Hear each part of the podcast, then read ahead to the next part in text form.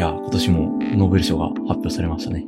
はい。で、今年は、なんか、まあ、毎年そんなにずっと話題にしてるわけじゃないけど、うんなんか今年は割と、彩香さんの研究分野に近そうな話があったような気がする、したはい、んですが。はい。そうですね。まあ、あの、今年の、あの、ノーベル医学生理学賞は、その温度を感じる受容体とえ圧力を感じる受容体の発見に関連した話なんですよね。なのでまあ、私は温度も圧力も全くやってないんで、まあ、この分野は素人なのですがっていうやつなんですけど、まあでもその神経科学分野からのノーベル、あの、ノーベル賞受賞っていうのはまあ久々、うんうんまあ久々ってほどでもないか、まあ、あの、2014年かな一番最近だとっていうのが。まあでも、うん。まあ他にも、こう、関連して生理学っぽいのも入れればもうちょっと増えるかなと思うんですけど。まあでも、あの、嬉しいなっていう感じで。はい。あとは、感覚に関するっていうところが、あそうですね近いポイントそのうん2ですかね。まあそうですね。私も今、その感覚の、あの、価値をどうやって、その、コードしてるかみたいな、そういうことを調べ、まあ価値っていうのは好きとか嫌いとかってことですけど、まあそういうのを調べたりしてるので、まあ、一応、まあ私の場合は、嗅覚とか味覚とかなんで、まあ温度はやっぱりやってないんですけど、まあでも、あの、面白いかなっていうふうには思ったので、まあ今回、ちょっとね、話してみようかなっていうふうに教えてください。い。教えてくださいってことではないんですけど、まあ、今回は、あの、アメリカの研究者二人が受賞していて、うんうんえっ、と、デイビッド・ジュリアス教授と、えー、アーデム・パタプティアン教授かな？この人確かもともとレバノン出身かなんかだと思うんですけど、あの、その二人が受賞しています。えっ、と、ジュリアス教授に関しては、えー唐辛子に入っている、その、刺激性の化合物であるカプサイシンって聞いたことあります？聞いたことあります。うんめっちゃ辛いやつに入ってるやつ。そうそうそう。を使って、その、まあ、熱とか、あとはその刺激物に反応する受容体、トリップ V1 っていうのを見つけたっっていう、まあ、それ、その後も大量の、その、なんていうか、受容体を見つけてて、うんうんまあ、その、はし、最初に見つけたのがそれっていうだけなんですけど、うんあの、それ以外もたくさんの功績を持って、えー受賞してます。もう一人、えーパ、パタプティアン教授に関しては、その圧力を感じるような細胞、なんかつっつくと、なんか、こう、電気信号が見える細胞っていうのを使って、えー皮膚とか内臓にその対する刺激に反応する受容体ピエゾ1っていうのを見つけたっうんうんていう、まあ、それぞれそういう理由で、あの、受賞しています。なるほどねはい。熱や刺激物と、うん。に反応する受容体うん。と、あと、圧力や、ん？圧力的な刺激にうんうん反応する受容体、こう別の受容体をそれぞれの人が見つけて、その二人がでも同時に受賞したと？でそうです、そうです。まあ、共同研究してたわけじゃないんだ。共同研究もしてます。であしてるんだの、パタプティアン教授と、えっ、と、ジュリアス教授はそれぞれ確か独立に、えっ、と、冷たいのを検出するトリップ V8 かな？確か。えーを、それぞれ別の、あの、経緯で、あの、発見ししてます。あ、メントールを使って、あの、寒さで活性化する、えートリップ V じゃなくて、えートリップ M8 かな、うんを同定していますね。はい。なるほど。いろんな受容体を見つけたというそうそうそう功。績で、じゃあ受賞したってことなんですね。はい。で、まあなんか、この、まあジュリアス教授もツイッターやってるんですけど、そんなめっちゃバズったりはしてなくて、あの、パタプティアン教授はもともとフォロワー数がめっちゃ多くて、うん普通になんか山行ってウェイってやってる写真とか、うんめっちゃ投稿してるんですよ。で、あの、ノーベル賞もかなりリアタイで、うんノーベル賞もらっちゃったみたいな。すごい時代だな。そうそうそう。なんか言ってて、なんか、しかも、こう、割となんか夫婦仲むつまじくて、うんうんその、受賞式な、みたいな。自撮り。いや、自撮りとかじゃなかったんですけど、確かで、配信してくこう、奥さんの誕生日が確かノーベル賞の直後とかだったみたいで、あの、なんかこう、奥さんのツイッターで、うん。なんかノーベル賞受賞者にケーキ作ってもらっちゃった、みたいな感じで二人の写真が載ったりしてて、なんかこう、テレビの取材で、こう、なんか奥さんの助けがあったからどうのとか、なんかそういうの取材されてるともうなんか、そんなことはいいから、いいはいはいはい。こう、研究内容を、ね。そうそうそう、ほ報道しろよって思うんですけど、なんか本人たちが発信してるとなんか可愛いみたいな、なりますよね。いい話ですね。いい話。そうそうそう。そんな感じで、まあなんか私の中では今までで最も身近に感じました。あーまあ世代的にも、うん、そうですね。まあ比較的若い、あの、まあ受賞だったのも、そう、うんうんありますし、なんか、めっちゃ SNS ネイティブみたいな人だったし、まあ、それもあってなんか、あ、こんな、み、身近って言ったらあれだけど、まあ別に私は全然なんか研究上の接点もないんんですけど、うんなんか、すごいなって感じたっていうのもありましたね。なるほど。はい。じゃあまあ、それぞれ二つの、まあ、発見について、あの、まあ、まずどういう経緯で発見されたのか。うんで、まあ、あの、そんな詳しく、そう、細胞の内内のなん伝達とかそういうとこまでいかないと思うんですけど、ざっくりどんな仕組みなの？で、なんか、その熱とか圧力を感じてるのかっていうことと、あの、その後、まあ、どうすごいのか、波及効果、みたいな話をして、で、まあ、あの、最終的にはできればこれは犬猿の中なので、まあ、あの、生物の話だけじゃなくて、工学的な話もできればなと思っていて、まあ、工業的な熱センサー、まあ、温度計ですね。あの、温度計とか、あとは、その、圧力センサーみたいな、度なんかセンサーと比べるっていうこともしたいなと思います。はいあとは、まあ、他の感覚うん、確かに。あの、との、まあ、比較というか、もうその後、まあ、ちょっと話せたらなというふうに思ってます。という感じですかね。前置き。はい。何から始めますそう。は、じゃあ、あの、まあ、温度受容体から始めましょうかね。はい。で温、度渋滞っていうのは、さっき言ってた熱や刺激物に反応する一つ目のやつ。そうですね。一つ目のはい。で、まあなんか、当時、当時っていうのは1990年代後半。これ、これ二つとも結構新しいんですよね、発見として。うんうんうんその、1997年にカプサイシン受容体を、まあ、発見したっていう感じになるんですけど。これは新しいんですか？ちなみに。ノーベル賞的には新しいんいや、めちゃめちゃ新しいそうなんだと思います。へえ、うんまあでも逆に言うと、こう、ある科学的発見がどのぐらい重要だったかって、そのぐらいになんないとわかんないっていうまあ、う。そうですね。のかな？うんへえだから長生きしないとなんですよ、本当に。なんか全然古いじゃんって思ってました。聞いやいやい聞きながらや、全然古くないですよ。超最近じゃんって感覚が、うんノノーベル賞的な、あの、ことで受賞するテーマとしては結構新しめってことうなんですねん。、そうですね。いや、てか逆にそんな最近まで分かってなかったっていうのがびっくりじゃないですか。あー1990、まあ我々もう生まれてますからね。うんうんうん我々が生まれた時には、まだどうやってその痛みを感じるかっていう、その需要、まあ痛みを感じるかとか、熱を感じるかっていう、その受容体の正体って分かってなかったんですよね。なるほどね。まあ、それがでも、こう、より、あの、際立つ、出せるとしたら、例えば視覚とか聴覚とかは、じゃあ当然分かってたけれどもっていうことなんですか？えーっと、まあ当然分かってたけれどもってほどではないんですけど、うんうん。視覚とか、えーっと、聴覚とかはかなりノーベル賞受賞は古かったですね。確か1960年代ぐらいから、うんうんうん。あの、ポツポツ何回か受賞があって、うんうん。繰りあの、何回もその感覚系では早くからもらってますね。で、比較的新しいのが、えー嗅覚。うん嗅覚は2007年に受賞かな。発見自体の論文自体はいつだったかあれですけど。うんああ、でもその時点でもらってるってことはもうちょっと古かった。そうだったかなと思います。うんちょっと正確な年数、その、嗅覚受容体の発見の論文の年数がいつだったかっていうのは覚えてないんですけど、うんあ、すいません、2004年でしたね、嗅覚受容体のノーベル賞受賞がその時期で、えーっと、発見、その受賞となった研究は80年代後半ですね。うんうんうん。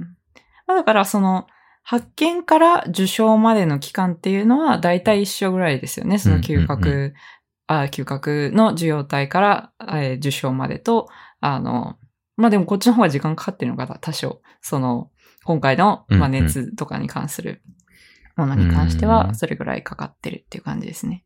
じゃあ他の感覚では分かってたけども、うんこう、痛み、熱だったり、温度、圧力だったりが分かってなかったっていう時期が、まあおそらくはあったと。うんうん、そうですね。で、まあ、なんか元々は割と制約的な、そのトリップ VR の発見の件に戻るんですけど、うんその制約的なニーズから、その痛みを感じる受容体うんの発見に多くのこうグループが乗り出していたんですよね。。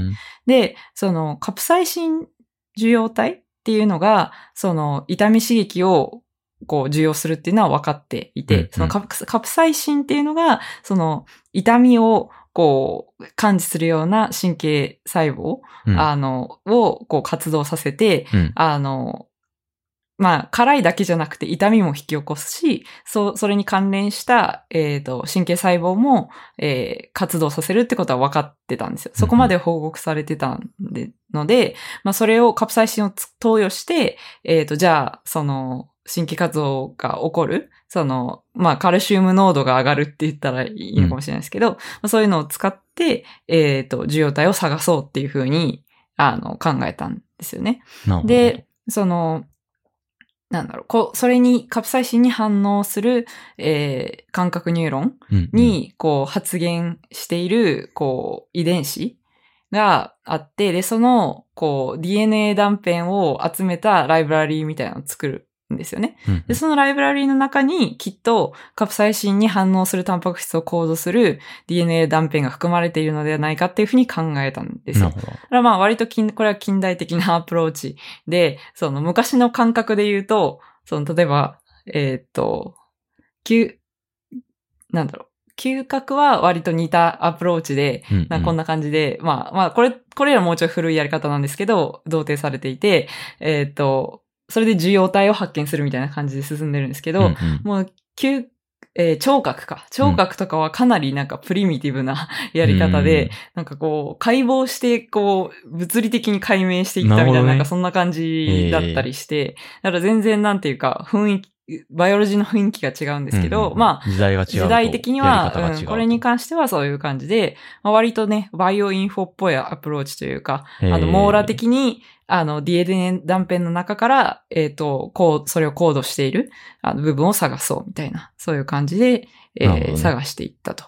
で、はいまあ、あの、候補がまあ、いくつかうんうんあるわけですけど、まあ、これ受容体っぽいかどうかっていうのは、あの、配列見ればわかるので。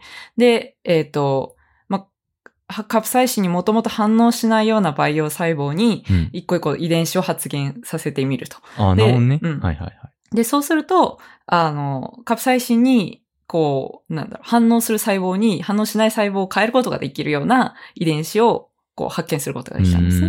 で、それが、まあ、あの、この遺伝子っていうのは、まあ、新しいイオンチャネルタンパク質をこう、コードしているってことが分かって、で、えーっと、その、新しく発見された受容体っていうのがトリプル V1 と名付けられましたと。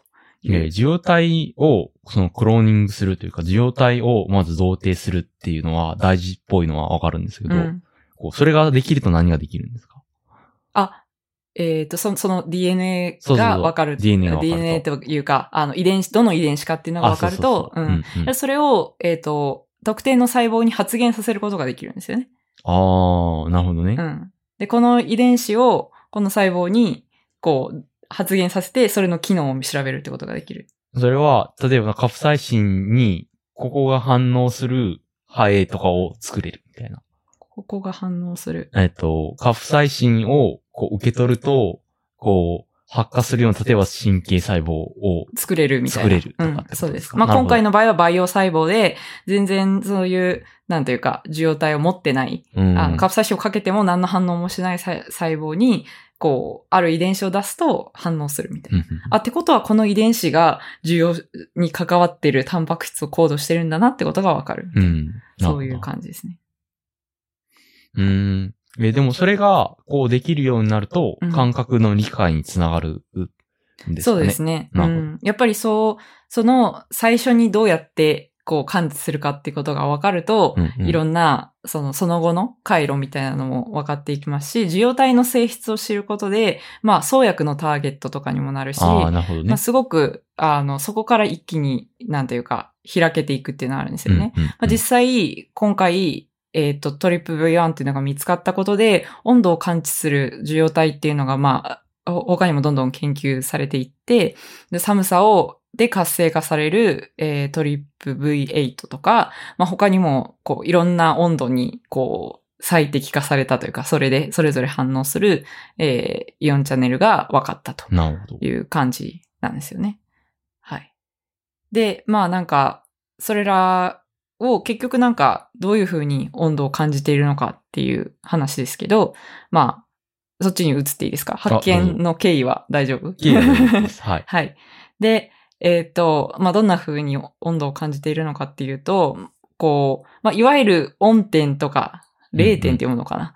あの、冷たい点。あ、0点かなうん、うんだと思ってた。まあ、そういうその神経終末で温度をこう感じてるんですけど、うんうん。ここにはその温度を感知するような、えっ、と、トリップチャネルが発現しするような繊維があって、でもなんか、例えばなんか皮膚とかにも温点、0点っていうのがあるわけですね。そうです、そうです。だから、氷触ったら冷たってなるし、うんその点がない皮膚の部位とかもあるってことですか？まあ、うんまあ、そうですね。あうんの、すべ、すべてに、まあ、爪とかね、うん例えば、うんなさそう。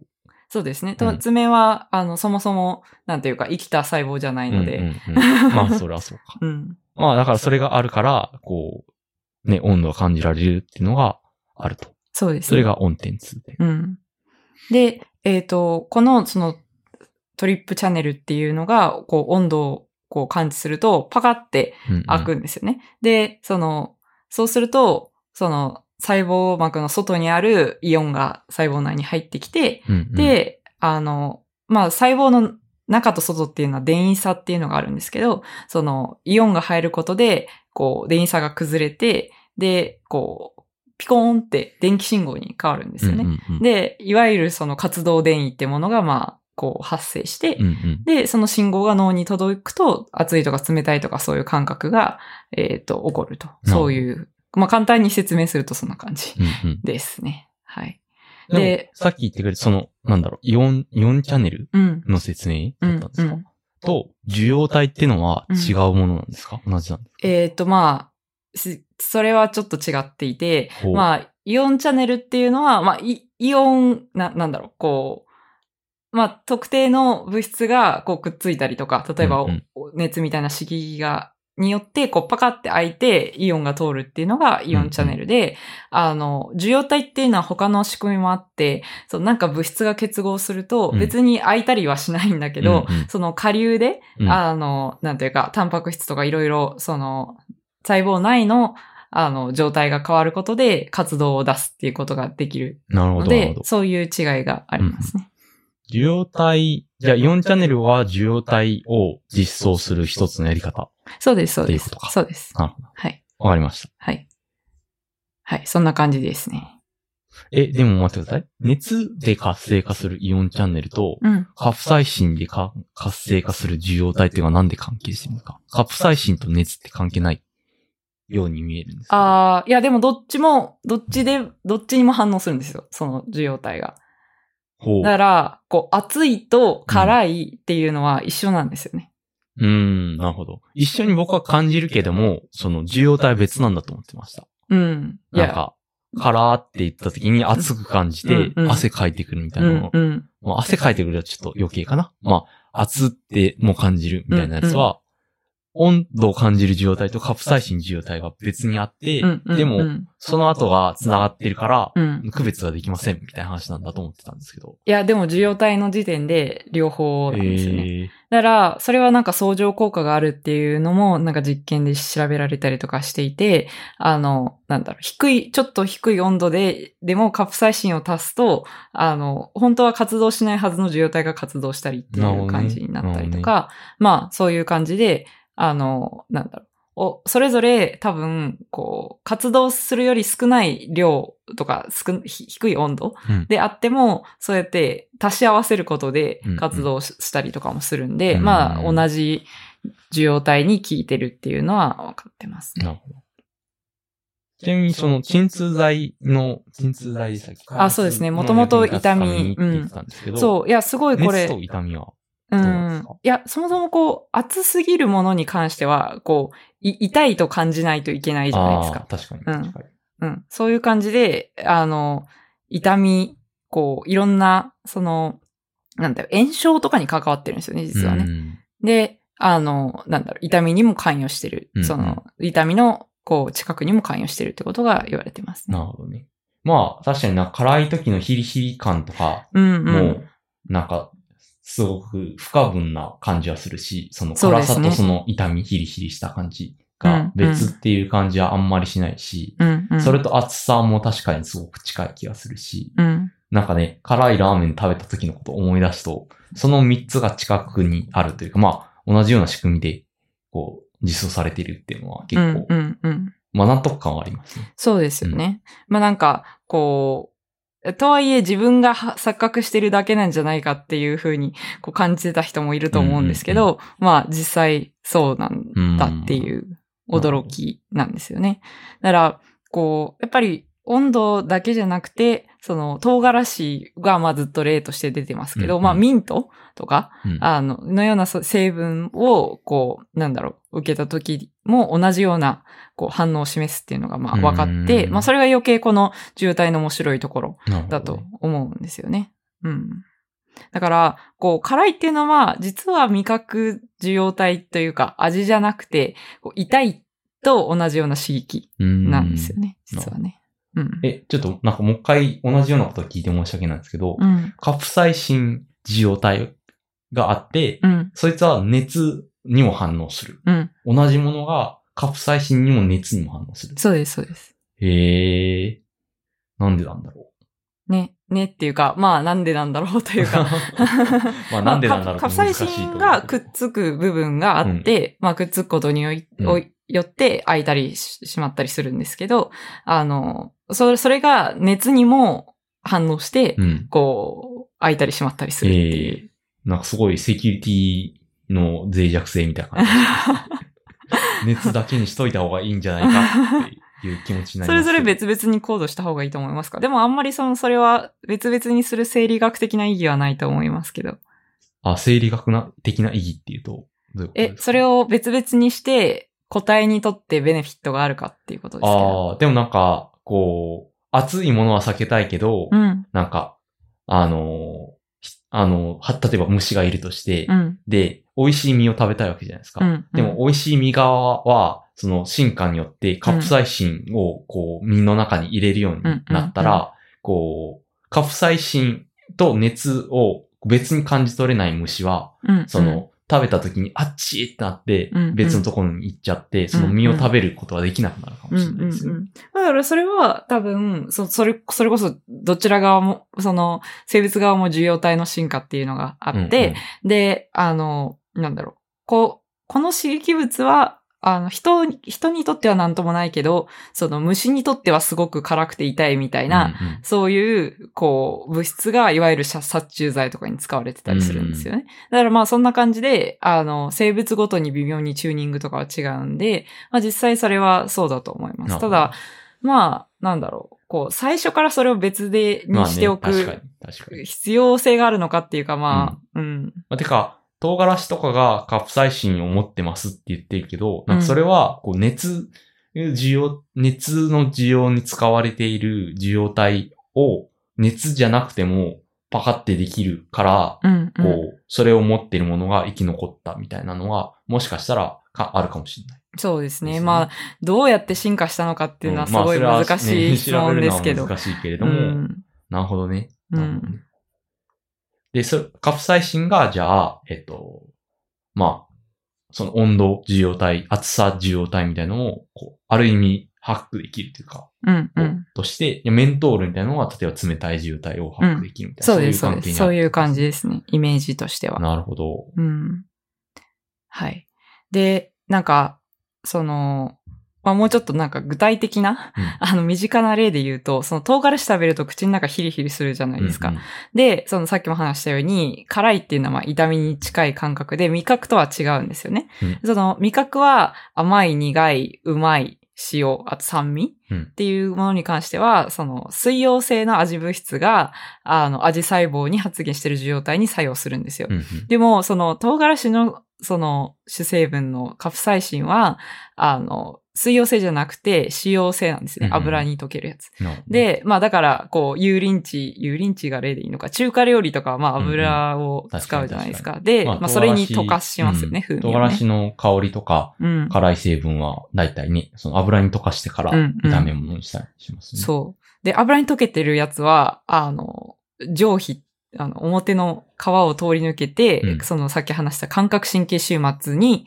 発現している受容体に作用するんですよ。うん。だから、あの、内側にあるんですよね。なるほどね。だから、こう、唐辛子食べると少し時間が経ってから辛いと感じて、はあ、そうだわ、確かに。そして水を飲んでも、そうこ辛みが消えないない。うん。苦味とか塩味は水飲んだらなんとかなるけど、そうそうそうそう辛味だけは、消えないのは、まあそういう感じですねえーそういうことだったのか。うん。まあこの辺全部、あの、富永先生っていう、あの、日本人の先生なんですけど、あの、ノーベル賞を受賞した、えーデイビッド・ジュリアス県に、えー留学していて、実際カプサイシンを発見するのを、まあ、ある種手伝ったというか実際に手を動かした人としへて、ー。あの、なんていうか、今日本で教授されてるんですけど、まあ、彼がいろいろ書いてる記事をいくつか読ませてもらって、その中から持ってきたエピソードなんですけど、すごい面白いですよね。うんうん。確かはい。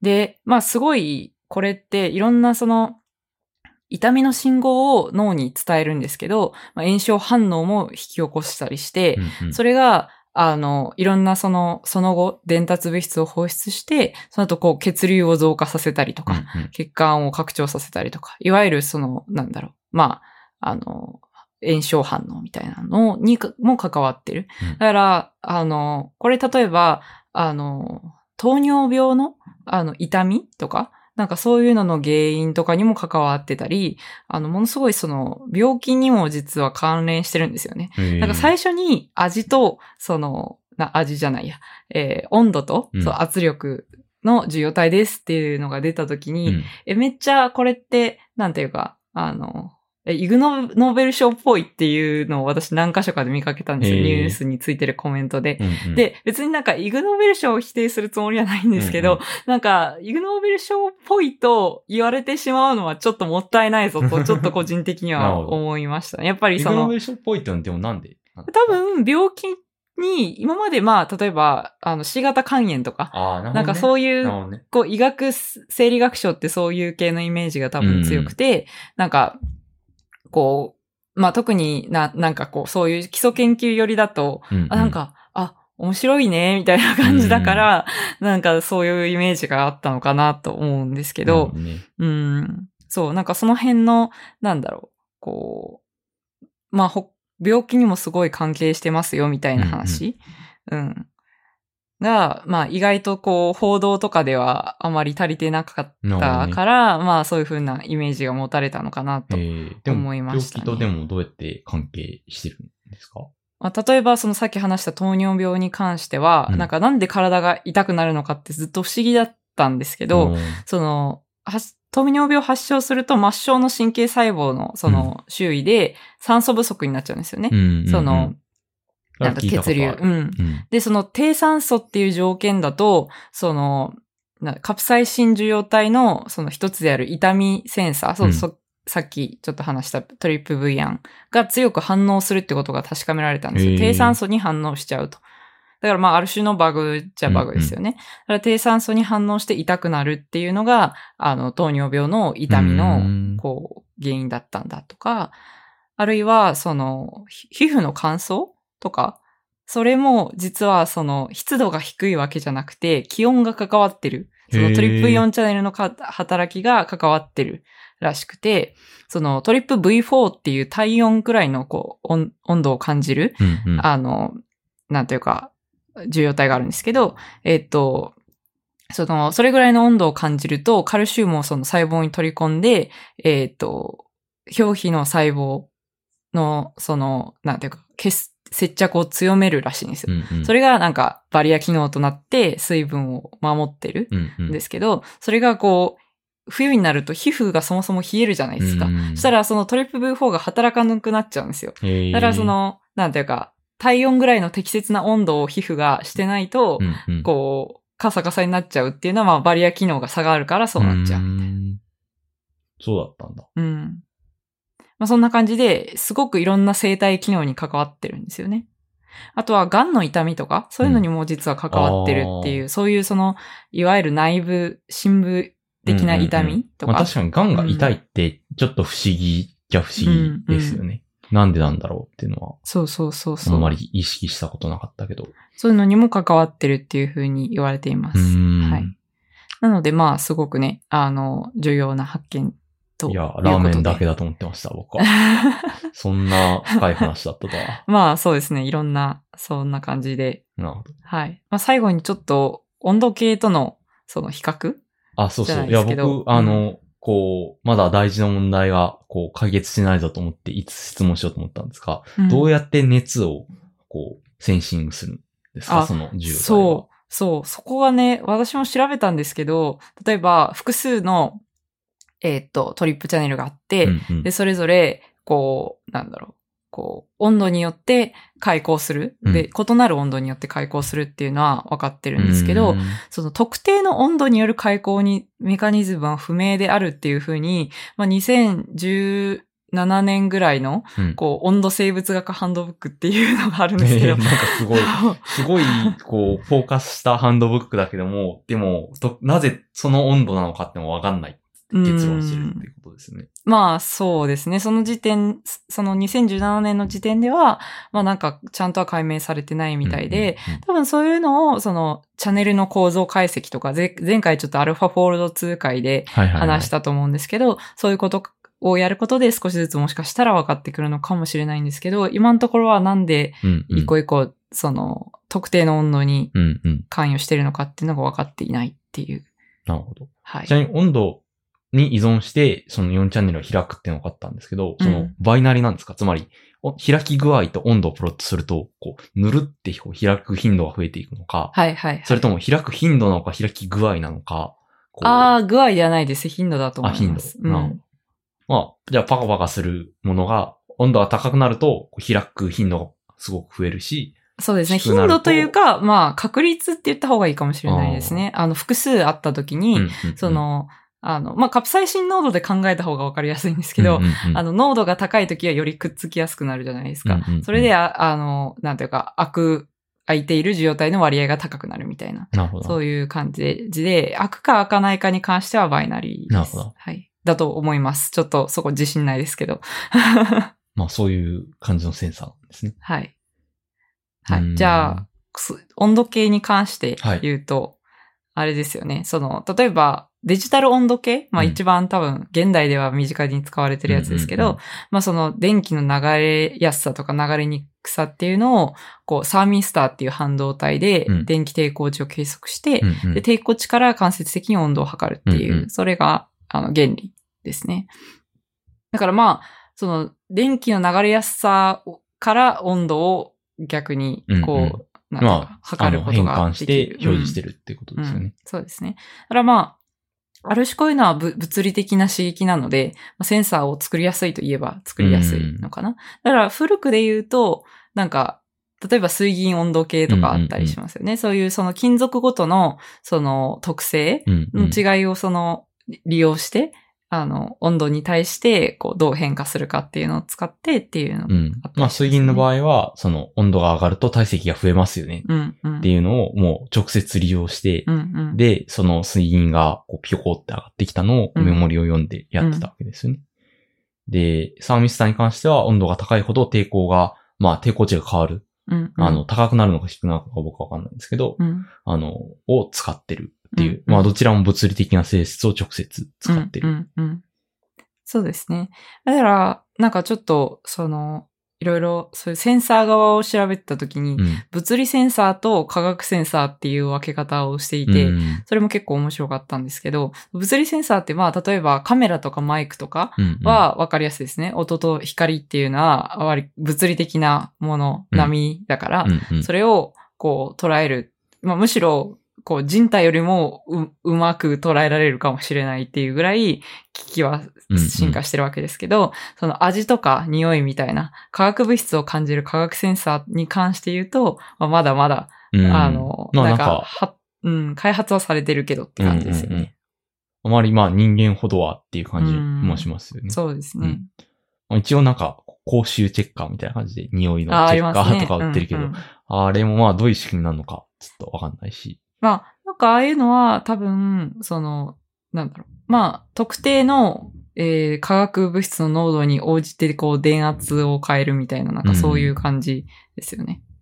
だからやっぱり、まあ、どうやって外にあるものを電気信号に変えるかっていうことで、あの、比較的物理センサーっていうか、物理的なものに関してはそれを電気信号に変えることっていうのが、まあ、できたわけで、うんうんだけれども。まあ、だからね、うんあのカメラとかマイクとか、うん、はうんまあこんなに簡単にコンピューター接続できたりはするわけですね。うんまあそれはもともとそのコンピューターとかが、こう、使ってる電気信号だったりと相性がいいからうん、うん、うん。っていうのはあるとは思います。そうですね。うん一方でそういう化学センサーというか、かうん化学物質をどう変換するのかっていうのは結構難しい命題ですよね。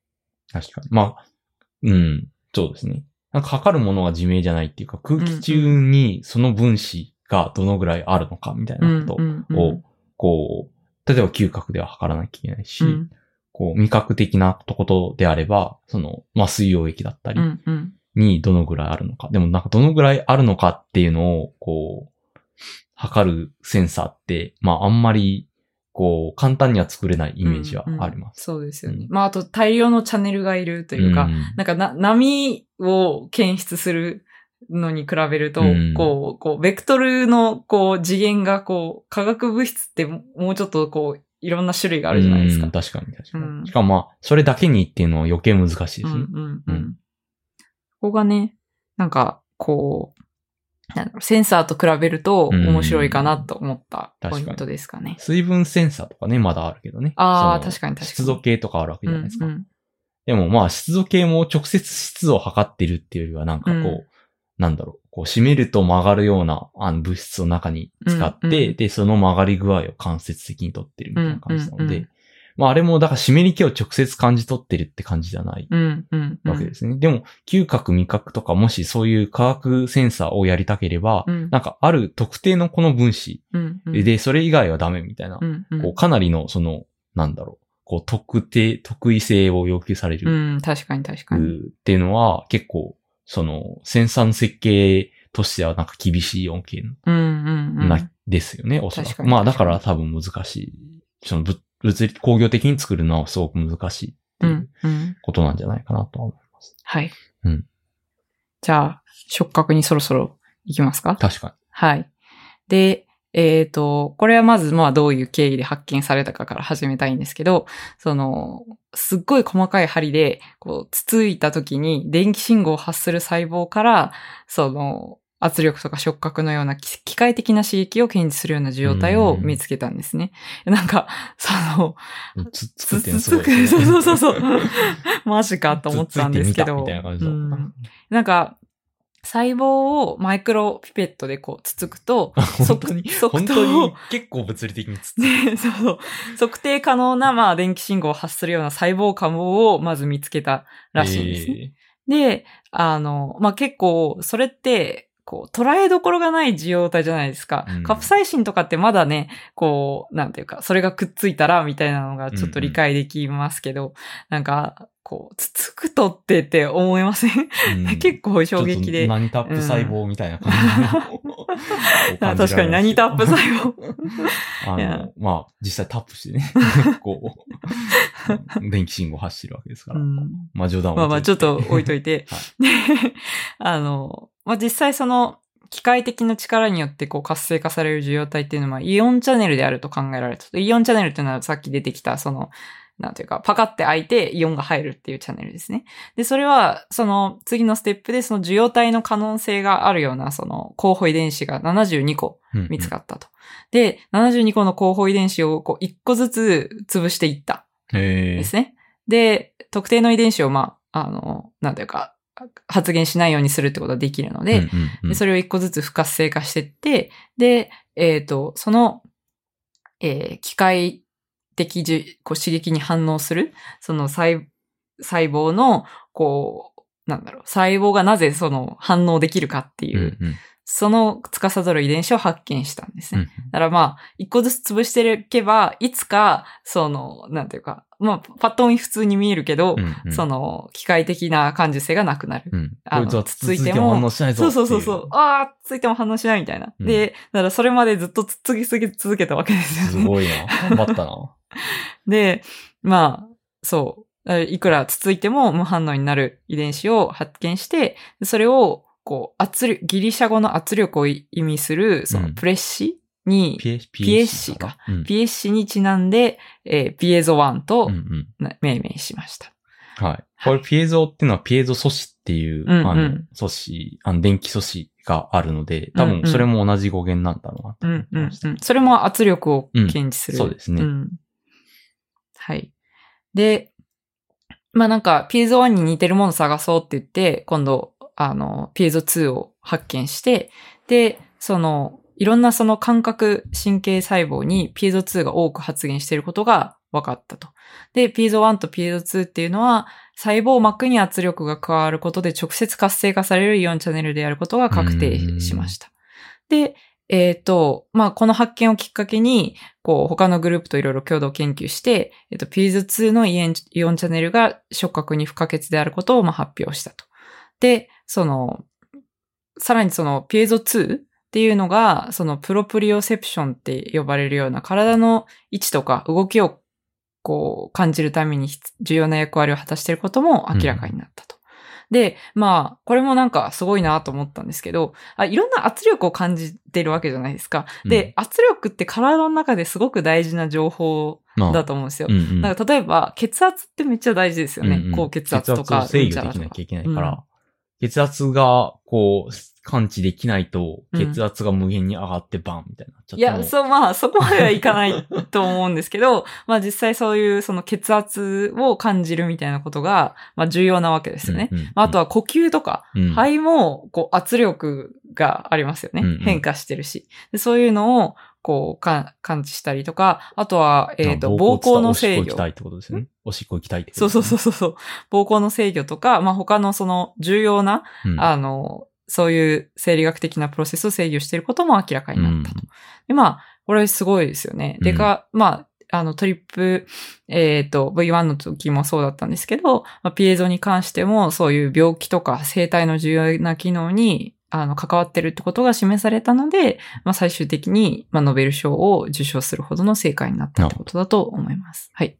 えっと、ちなみに、これなんかちょっと、あの、微妙な違いかもしれないんですけど、はい。あの、トリップ V1 の時は、うんなんか受容体をクローニングするとか。って言ってたじゃないですか。うん。で、それとその遺伝子を同定するっていうのは、どのぐらいの違いがあるんですか？あー、えっ、と、じ、遺伝子を同定したらもうクローンできる。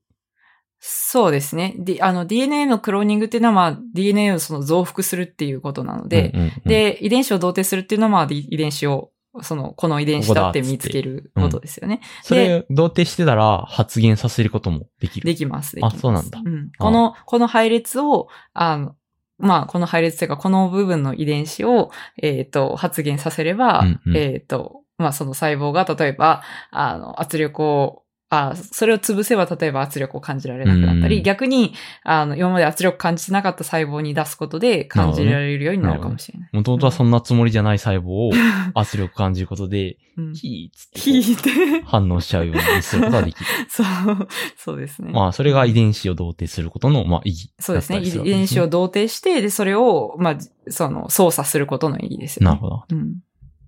はい。よくわかりました。はい。で、まあ、それ、どうやって、食、こう、圧力を感知してると思いますか？ええええでも、うーん、どうなんだろう。か。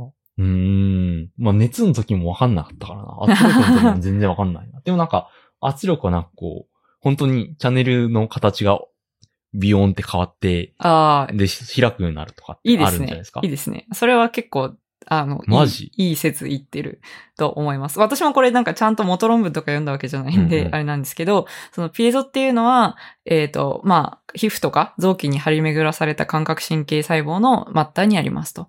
で、えっ、と、ピエゾのタンパク質って3枚の羽を持つ扇風機みたいな形してるんですよ。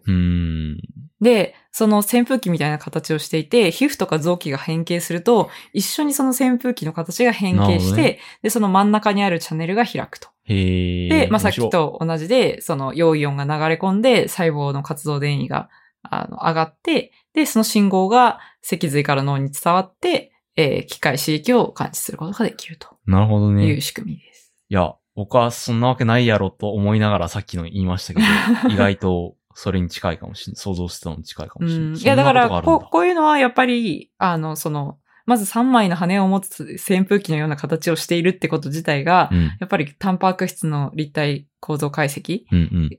によって、まあ、そういうことから機能が、あの、ある程度明らかになったりするわけですよね。で、まあ、だから、ディこう、ディープマインドがや、やろうとしていることは、うんまあ、そう、そういうインサイトをより、こうんうんう、増やしていこうっていうことなんですよね。その遺伝子が分かっても、それがどういうタンパク質を行動するのか分かんないと、うんなんか、そういう扇風機みたいな話は、うんあんまり、こう、いまいち分かんないと。うん、まあそうですね。そもそも遺伝子が分かって、どのタンパク質かっていうのが分からないと、うんうんうんあの、そうですね。話が進まなくて、うんうんで、そのタンパク質が分かったとしても、どんな形をしているのかっていうのが分からないと、じゃあなんで感じられるんだろうみたいなところに答えられなかったりする。なるほどね。まあ、え、だしでもなんか、うん、それってめちゃめちゃ顕微鏡で見たらわからないんですか？いや、そんなサイズじゃない。まあだから、ある種そういうめちゃめちゃ顕微鏡で見るために結晶構造解析みたいなのがあるんああ、ですよ、ね。なるほどね。なるほどね。そうか。そうか。でも、まあ、一個一個やるのは大変だからっていう。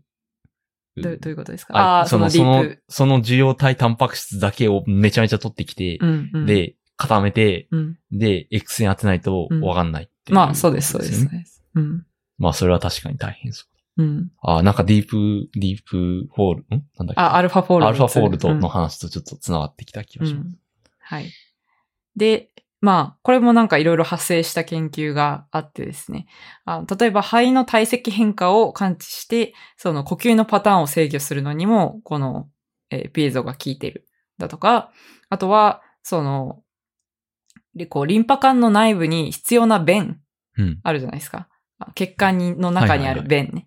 で、あの、ああいう弁の形成、そういう発生に関わってるってことも分かっってたり、あとはその、なんていうか、手足のその筋肉の伸びとか関節の形てか、ら、こう、なん、なんていうか、自分の四肢の形を把握するような固有感覚っていうんですけど、そういうのにも効いてるうんっていうことが分かってたり、まあ、そんな感じのいろんな、いろんまあないろんな研究がありす。ますと。まあ、温度よりは、まあ、特に自分の体を動かすような、うん、うん。とか、なんだろう、血管を使って血液をこうな流すような動物にとっては、うん、うん。こう、重要そうだな、明らかに大事そうだなうん、っていうのは、こう、より、まあもちろん温度も大変大事だけど、うん、うん。こうより、なんか、理解はしやすい気がしますね。うんうん。そうですね。まあ、やっぱりその、なんだろう、機械刺激っていうのを感じないと正常に機能するような臓器とか組織うん、は作れないので、やっぱりそれをこう明らかにしたことで発生の研究も進んだし、うんそういう病気とかの研究も進んだし、まあそういうのってすごくノーベル賞に値するような、いろんな研究者に影響を与える研究ですよね。うん。なるほどね。まあ、ていうか、むしろ、なんか発生とか、こう、病気とか、なんかやるなら、視覚とか聴覚とか、なんか、さっき、それ、これより先に研究が進んでたうんってうん。言ってたことよりも、結構重要な発見な気はしますけど。うんうんそうですね。うん。まあ、やっぱり視覚っていうのは一番初期からその感覚系の中では研究が進んでたと思いますし、まあ、あの、他の感覚っていうのもすごい重要なんですけど、うんこう、ある種、こう、あんまり光が当たらないような温温度とかうん圧力。だけ光だけ 光が当たらない。だけど、まあ、あの、なんだろう。こう、バイオロジーの進化にとってはすごい大事な感うんうん覚なんじゃないかなと思います。まあ、すいません。私も全然一個一個の元論文とかを読んでいないので、まあ、間違っている可能性はあるかと思いますが、こんな感じでだいたい二つとも説明できたかな。なるほどですね。えっ、と、じゃあまあ、触覚センサーの話を最後にして触覚の話というか圧力関係は終えたいなと思うんですけど、触覚センサーっていうのは、この工業的なやつね。そうそうそうそううんうんで、あの、あれですよね、多分、こう、ピエゾ素子うんうん。かな、で、圧力を加えることによって電圧変化を生じる素子があって、で、まあそれが、あの、センサーとして機能していると。うんうん。で、ピエゾ素子っていうのが、なんでその圧力から電圧変化を生み出せるのかっていうと、素子の中に、まあ素子の中にでいいのか？あの、まあ、立体、そのものうん立かな。体結晶内のイオン配置が圧力をかけることによって変化するので、その結晶の一端がプラスプラスの電気を帯びて、もう一方がマイナスの電気を帯びると。で、まあ、そういう電気分極っていう状、えー現象が起こりますと。うんうんで、その、えっ、と、圧力の情報が、えーピエゾ素子によって、まあ、電気信号に変換されて、えーまあ、触覚の情報に変換されるというか、うんまあ、あの、触覚センサーになるっていう、そういう感じですよね。はい。なんか僕もピエゾ素子、あの、電気、電子工作みたいなので使ったことあるんですけど、うん。こう、なんだろう。こう、例えばその素子を、素子結構平らなしものがよく売ってるんですけど、うんうんそれなんかに貼り付けると、うん。そのものがどのくらい、どういう振動をしてるのかってことが、まあ、聴診器みたいな感じでう、ん。うん。こうわかるし、その上にもちろん上に物を置いたら、その圧力を、その電圧の変化として検知したりもできます。うん。で、逆に、電気を流すと、こう圧力、う圧力っていうのかな？なんかこう微、微小の振動を生むことができて、うん。うん。で、逆にそれをスピーカーとして使うっていうこともできます。うん。うん。それ単体だと、その、音は鳴らないんですけど、例えばピエゾの素子を、紙コップの裏とかに貼ってあげて、はいはい。で、音のデータを電圧に変換して流すと、うん。それがうん、こう、普通に、その、糸電話みたいな。糸電話みたいな感じで、こう、流れることができます。それは、普通のそのスピーカーとかは磁石とコイルとかでやってるんだけど、うん。うん。ピエゾ素子の場合は、その素子そのものを1個だけでよくて、うんそれを貼り付けるだけで、特にその、なんだろう、時期とかを介さずにうん、こう、うん圧力にそのまま変換できるうのが結構面白いポイントなるほど、なるほど。へえ、それは便利そうですね。うんうんうん。結構いろんなところに使われてます。なるほどな。はい。まあ、そんな感じでしょうかね。はい。で、まあ、この二つがノーベル賞受賞でしたと、そういう話です。が、まあなんか、あの、五感って言われるそのものの中で言うと、その、視覚、聴覚、嗅覚、味覚、触覚？うんうん。じゃないですか。うん味覚だけ受賞してないんですよね。おー。じゃあ次のノーベル賞でき、出そうな気がしますね。ああ、味覚から。いやー、そう、それがね、うわわかんないんですよね。いや、本当に出るのかどうかっていうのはうん、どうなんだろうなっていう。まあ、視覚、聴覚、嗅覚、味覚、触覚。うん。だから、その、さっき話したような、あの、なんだろう、広がりうんが、あの、味覚分野でもあったのかっていうと、うん。どうなんだろうなっていうところはやや疑問があるのと、まあ、まあ普通に味覚もすごい、こう、豊かな感覚で面白いんですけど、うんうん。あの、なんていうか、し仕組みというか、あの、チャンネルそのさっき話した、あのイオンチャンネル、要するにパカって開くタイプのやつと、うんうん。その、なんだろう、こう、くっ、なんか物質がくっつくと、その後の、その、なんていうか、あの、生化学反応が起こるってタイプがあって、その、すなんか G、G タンパク質、えっ、と、なすいません。ちょっとなんか普段、あの、G タンパク質強液型受容体っていうのかな？おうん。あの、GPCR ってしか普段呼ばないんですけど、日本語でね、確かに。全部言うのは、名前を言うのはで、その珍、しいってこと。うん。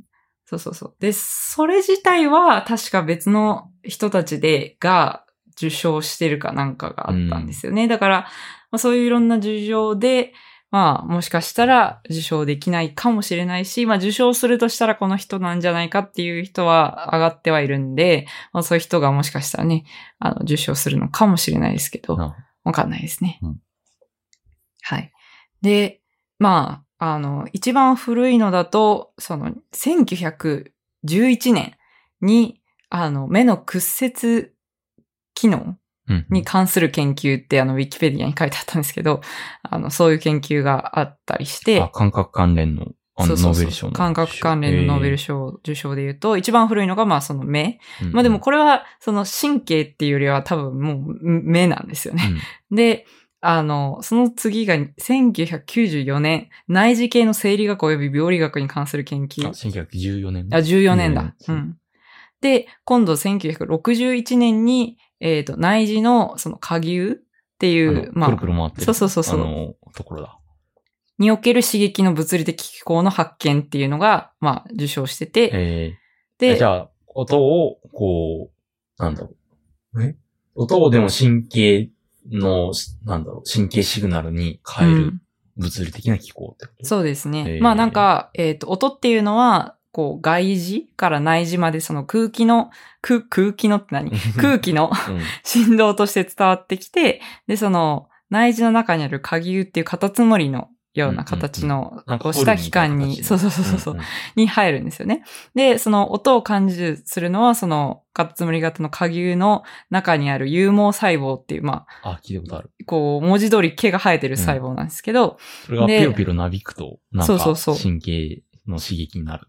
そうなんですよ。そうそうそう。下牛に、まあ、音の振動が伝わると、その、こう、感覚網が揺れて、うんで、その揺れによって細胞が興奮して、で、音を電気信号に変換すると。ああ、てかそこは圧力センサーじゃないんだ。圧力センサーではない。うん。圧力センサー。まあ、ピエある種のゾでできて、るわけじゃないっていう。ある種の圧力センサーではありますね。うんうんその毛、毛の揺れによって開くわけなので、うんうんチャンネルが。うんいや、なんか、その違いとして面白いと思ったのは、その、なんだろう。エンジニア的に、まあ、電子、電気の世界で実装するものは、その二つはうん結構その似てるんうんですよね。うんうんさっき言った圧力センサーでスピーカーができますよとかもそうだし、うんうんあの、その二つの機構はすごくこう似てるというか、そのうん圧力センサーもしくは圧力アクチュエーターみたいなのを細かくこう動かすことで音を作れるわけだけど、あの細胞でいうピエゾうん。みたいな、その圧力を感じると、えーそれが、まあどういう、その、なん何ヘルツとか、うんうん。あーではなく、その圧力に対してそのチャンネルを開くみたいなものを、そのまま使っても、それがマイクになったりはしないわけじゃないですか。うんうん。そうですね。その、マイク、その人間にとっての、生物にとってのマイクであるためには、うん。むしろ、その、それがどのぐらいの高さなのか、うんうん。とかっていうことを、こう、感知できないと、うん音がするっていうことだけを、こう、感知しても意味ない。うんうんからこそ、なんか、全然違う仕組み、その、こう、ホルンみたいなこの形を使って、違う圧、違う周波数が、の音は違う場所を、そうですね。あの、こう、揺らすといううんうん。か、刺激するような仕組みを作って、その中に、こう、より、その細かい、まあ、ま、また別の仕組みでできている有毛細胞みたいなもうのを、んうんで、あの、その問題を解決しようとしている、センシングしようとしている、そうですね。うんみたいなことが言えるんじゃないかなっていうのは、結構違いとして面白いなと思いました。まあ、そうですね。まあ、どちらともその振動を感知するっていう点では一緒なんですけど、まあ、期間が全く別っていうそうですね。感じですかね。で、まあ、あの、そうやって音を電気信号に変換して、それが、えー聴神経を経て脳に到達すると音が聞こえるという感じ。じなんですけど、まあ、聴覚、あ、すいません、聴覚の受賞が、なんか個人的にはなんか、すごい、すごいなぁと 思ったんですけど、あの、こう、これが多分、1900、え、ペケシっていう人かな？うん、で、えっ、と、ちょっと待ってくださいね。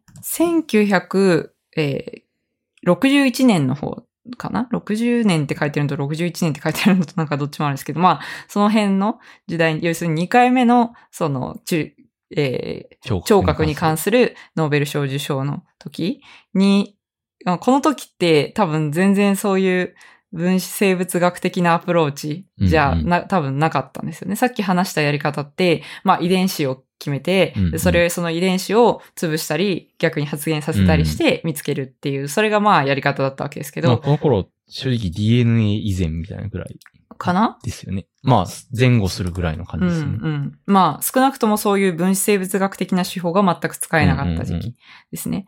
だから、なんか、えっ、と、まあ、そのペキシさんっていう人は、うん。えー、鍵を部分的にそのまま残した状態で、その、まあ、亡くなった死体の内耳を解剖する方法っていうのを考案した。ほう。で、そう、ストラボ写真と銀の白片をマーカーとして使って、音の刺激が来ると、基底膜が表面波のように振動することを観察することに成功した。へえ。で、下牛と基底膜の構造のおかげで異なった周波数の音が下牛の螺旋に沿って基底膜の別の場所で増幅されることが分かった。要するに、は音の高さが、と基底膜のその下下牛の螺旋のどこが、あ、うんうんあ、の、なんていうか、えーすあの、揺らされたかっていうのを、うんうんあの、なんか、マーカー、銀の白片とかと、あとストロボ写真を使って解明めした。ちゃめちゃ、その、なんだろう。本当に顕微鏡とか、あの、そういうレベルの、こう、物理的に解明したっていう感じ？そうそうそうそう。だからなんかちょっと衝撃でしたね。うんまあこれウィキペディア情報なんでどこまであれなのかわかんないですけど、ただちょっとなんか今まで見た、その、なんていうか、あの、研いわゆる神経科学っぽい研究とは全然違うノリだったんで、ちょっと個人的に面白かったんで紹介しまあ、ました。解剖学とかにより近いですよね。そうですね。うん。うん。そうそんな感じです。そうやってね、あの、はい感覚の研究の基礎が生まれていったと。そうですね。まあだから、ある意味だからその目、耳から始まってるのは、うんそのマクロに分かりやすいわけじゃないですか。目がこうやって屈折している、ここに網膜があるっていうのは、んんんこう、その感覚器っていうのがすごいやっぱ目立つところにあって、うんかつマクロにでかいっうんうん。ていうのがあって、鍵もかなりその、なんだ一個一個のそのピエゾとかはもう本当に細胞レベルだけど、うん。鍵は結構構造としてあるうんから、やっぱ研究最初にしやすかったっていうのは。そうですね。やっぱまあ見えるものから研究していくっていうのはやっぱ大事なことだと思いますね。うん。なるほどね。だからか。はい。で、まあ、その、まあ、嗅覚受容体の時代になると、もうすでにかなり、その、今日紹介したような手法に近くなるんですよね。うんそれが多分できた一番最初の世代みたいな感じだうん。と思いますね。うん。なちなら嗅覚の受容体っていうのはどういうふうにできてるんですか？さっきの化学センサーみたいな。あ、そうですね。あの、まあ、G タンパク質共液受容、共液型受容体うんの、方で、えっ、と、匂い物質が、まあ、くっつくと、なんかパカって開くんじゃなくて、うんこう、その下流の、そのシグナル、うん下流の細胞のシグナルが、えー変化して、でそれによって、まあ、電気信号に変換されて送られるっていう、そういう風になってますね。なるほどね。で、なんか、あの、400種類ぐらいの嗅覚受容体を持っていて、うんで一種類のその匂い物質って、いや、匂い物質は複数のその嗅覚受容体を活性化するんですよね。うんうんで、その一つの、えっ、と、嗅覚受容体っていうのが、えー複数の匂いにも、えー活性化されると。で、だから、叩いたの組み合わせによって認識されるんですよね。その受容体と匂い物質っていうのは。まあ、だから、これだけ多様な複数の、その、もうあらゆる匂いを感じることができるっていうのは、まあそういうところからなんだろうなっていう感じが。ちなみに。僕ちょっと思ってたんですけど、うん。ここで言う受容体って、例えば脳の、その、例えばニューロンとかにある。なんか、こう、ドーパミン受容体とかってうんうん聞いたことあるんですけど、うんそういう受容体と一緒の仕組みなんですか？まあ、大体一緒の仕組みですね。ええあの、まあ、もちろんいろいろ細かいタイプがあってうん違いはあるんですけれども、あの、ドパミン受容体とかと似た感じです。うん。じゃあ、その、なんだ、神経システムが、その受容体と、そのドーパミンをパーって出すみたいうんうなん仕組みのネットワークでわーってできている、その複雑なネットワークがあって、うん。それが、ちょっとだけ外側に出ちゃってるのが、うん。なんか、その、音点にあるカプサイシン受容体だったり、うん。うん。その嗅覚の、その鼻の奥の方にある、うん。なんか、匂い物質受容体だったりするっていうことうんうんそうですね。まあ、正確にはその受容体そのものがビロンって外に出てるわけではまあまあ、うんうなんかったりするんですけど、まあでも、こう、そうですね。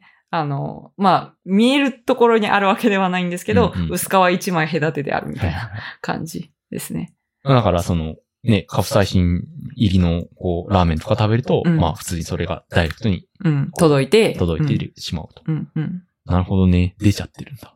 そうですね。まあ、だから、あの、あ、まあ、神経系って、その、やっぱ脳が一番イメージとしては湧くと思うんですけど、うんうんあのまあ、全身に、あの、まあ、届いてるというか、全身を支配しているものなので、うんうん。まあ、そう、そこで使われている物質と中で使われている物質っていうのは、まあ、その、もちろんタイプはいろいろ違うけれども、大まかな、その作用基準っていうのは大体似たような感じだと思います。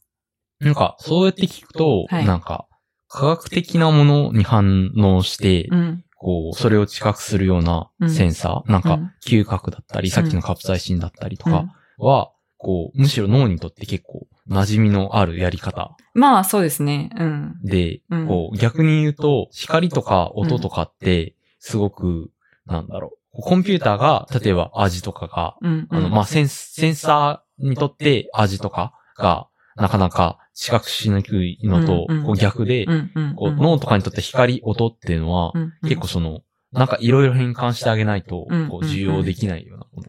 まあ、そうですね。特に例えば、まあ、あの、いろんな段階とか、うんあ、の、それこそ音を受容するときに高さ、うん異なるその周波数の波を検知するために、うんうんまあ、鍵っていうスペシャルな機関を作ったり結構頑張っね。うん。まあ、例えばそういうことですね。うんだからやっぱり物理的な刺激をどう、その神経的な刺激に変換するかの方が、実は難しかったりするのかもしれない。まあ、何が難しくて何が変わるかっていうのは難しいですけど、そのまあ、受容体の仕組み的に、まあ、くっつくっていうのは分かりやすいですからね。うんなるほどね。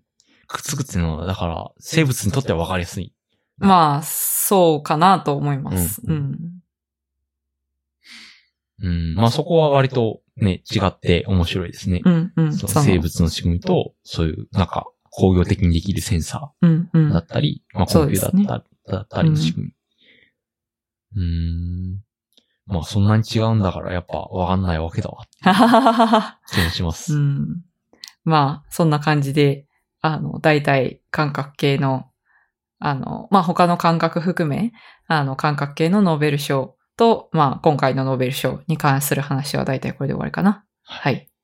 どうもありがとうございました。いえいえ。まあ私も、これは土専門ではないので、あの、間違ってることも多々あるかと思いますので、ぜひ指摘してください。まあ、主に、あれですね、あの、ノーベル財団が出してる、あの、なんか、こういう理由でこの人たち受賞しましたよっていうやつとかを参考にして、まあ、あとは何人か、その、なんていうか、解説とか書いて、あの、いらっしゃったり、まあ、あの、トリップ VI に関しては、それこそ富永先生がいろいろ、あの、日本語で書かれてるやつを読んだりとかして、っていう感じの内容ですが、まあ、本当に私はこれは専門ではないので、何回も言うやつ。まあ参考にした、じゃあ、その記事とかは。あ、はいの、載せておきます。はい、はいはいまあ、すごい面白い研究分野だと思うので、うんうんぜひ、あの、みんなで議論したり、なんかいろいろ調べたりすると楽しいと思いますね。いやー、面白かったですう。ん。なんとなく分かりました、雰囲気。なんとなく雰囲気は分かってきました。うんこのノーベル賞の発見をきっかけに、はい。まあ五感がどういうふうに、こう、神経システムに接続されてるかみたいな、うんうんこう、そういうレビューにも僕はなったので、はいはいすごく勉強になったんですけど、なんか五感っていうと、なんかすべて等価なような、うんうんなんか、センサー A みたいな、センサー B みたいな、うんキーボードマウスみたいな感じに、こう、捉えてたところはあったんですけど、うんうんなんか仕組み的にも、こう、まあ、仕組み的にかな、一番は。うんうんその、全然違うし、そうですうねん。。割とこの二つはめっちゃ近いとかっていうのもあうんうんうんるし、うん。なんかそういうのは結構、なんか、あの、勉強になりましたうんし、面白かったですね。あ、うんはい、ありがとうございます。まあ、確かにそうですよね。全然仕組みが違うんだな。まあ、だからこそ、た単体でそれぞれノーベル賞を受賞してるんだと思うんですけど、私やっぱり、その、我々のがどう世界を感知してるかっていうところが、うん。まあそういう一つの受容体から始まっているわけですよね。まあその、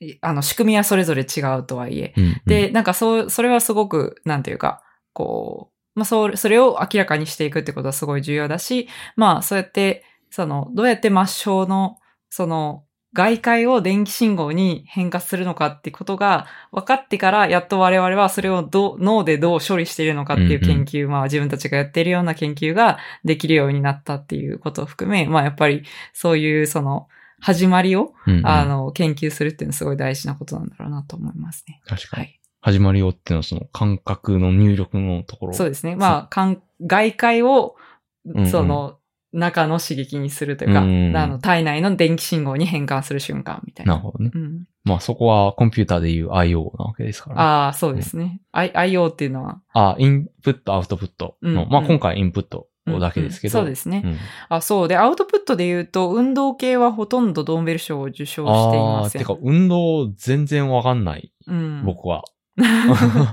まあ、あの、ある程度、あの、いや、なんだろう、まあ、運動系、ど、どういう、あれに、ででもまあ人間のアウトプットってほぼ、その、筋肉の運動か。うんうんまあ情報のなんか捉え方だけで言うと。うんうんうんですよねまあそうですね。筋肉の運動ですね、うん最終的には。でもなんか、まあ僕ら、僕がよくその読むような、その脳科学読み物とかでは、うんうん。そういう感覚とか、うん。インプットめっちゃ書いてあるけど、うんうん。筋肉とかの話はなんか驚くほど少ない。確かにそうなんですよね。まあでもそのどうやって動きをコントロールするかとか、動きの開始を制御してるかとか、うんそういうことっていうのはまあ長らく研究はされていて、あの、もちろんそのモーター系っていうのたくさん研究がありますし、例えば BMI とかうん。最近だと、あの、なんていうか、あまあ、ブレインマシンインターフェースって言って、うんうんうん。あの、脳が動きたいと思った時に、例えばロボットアームを動かすとか、うんうん。そういうアウトプット、脳がしたいアウトプットを機械にさせるみたいなこととかが、えっ、と、まあ、をやりたいって人たちはもちろんいるんですけど、まあでもその、実際それ、それの中から、もうなんか、これでなんか理解したみたいなのを得るのがもしかしたら難しいからなのかなというふうには思いますね。うん。やっぱどうやって音を聞い、その、なんだ音を聞いているのかってことを、うんに答えるよりも、うんどうやって喋ってるかみたいな質問のの方が、なんか、めちゃめちゃ答えにくいいような気はまあまあ、そうですね。うん、しますね。うん。うん。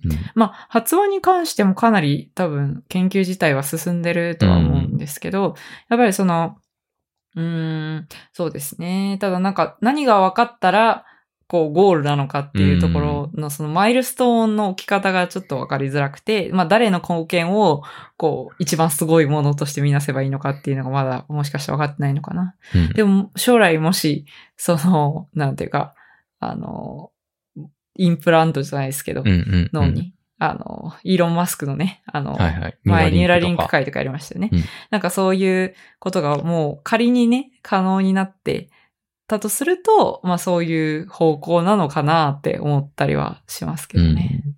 そういう方向っていうと、あその、なんていうか、感覚系じゃなくて神経科学で受賞する。るみたいな感じで言うと、昔もまあいくつか外科手術的なもので受受賞してるのがあるので、まあ、そういう感じで、あの、今度はし刺激系？うん。あの、で、もしかしたら何かあるかもな、っていうことは思ったりはしますね。まあ、運動系で何か分かってっていうのがあってもいいような気はするんですけどね。なんかパッと、これはもらえそうみたいなのが思い浮かばないな。え、例えば、なんか記憶とかもうん。取ったことなさそうですよね。あなんかパッと見てる感じ。そう。いや、一応、まあ、すごい、その、プリミティブなモデルではあるんですけど、うんうんあの、記憶の仕組みみたいなのは、あの、あって、受賞が。まあ、ああ、そうなんだ。はい。あの、カンデルとかヘッブとかの台かうんうんな。一応その長期的、長期記憶の仕組みみたいなのを調べていて、それはアメフラシを使った研究なんですよね。2000年の、これかな？はいカンデルさん。そうですね。グリーンカーとかうん、カールソン。あ、カールソン聞いたことある。てか、カンデルも聞いたことあるわ。はい。神なんとか神経科学。そうです。なんとかそうなんです。はい。い教科書書いた人そうそうそうそうそう。で、まあ、カールソンとカンデルはそれぞれ、あの、新規、えーノーベル化学賞を受賞して、かつ、まあ、教科書、有名な教科書を書いてるんですけど、まあ、カールソンに関しては、その、脳組織内のドパミン量の測定方法を開発して、その、大脳基底学、運動に重要な部位である大脳基底学のドパミンの量が特に高いことを発見しました。すげえ、ドーミンじゃん。そう。だからまあ私は関連が深い、関連が深い。いっていうかまあ、あの、尊敬する研究者の一人ですけど、まあ、えっ、と、ドパミンの量をこう減少させるような薬物うん、を与えると、まあ運動のコントロールが悪くなるってことを示した。うんで、、まあ、パーキンソン病ってドーパミンうんうん細胞の減少で、が原因なんですけど、あの、そういういった研究につながるような、あの、初期の研究を行ったとうん。いう感じですね。で、まあだから、パまあある意味これが運動に関係するノーベル賞って言ってしまってももしかしたらいいのかもしれないですけど。どね。まあ、運動に関係する病気に、を、なんだろう、の仕組みをちょっと解き明かしたみたいな。まあそうですね。ところはありますよねうん、うん。そうですねはい。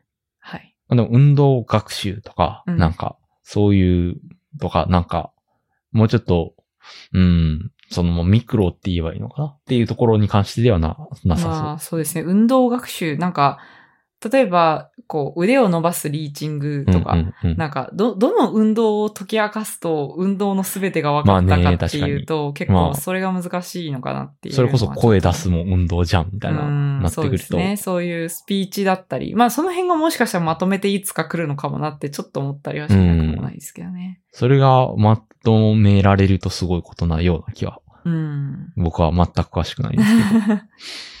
はい。まあそんな感じでしょうかね。はい。はい。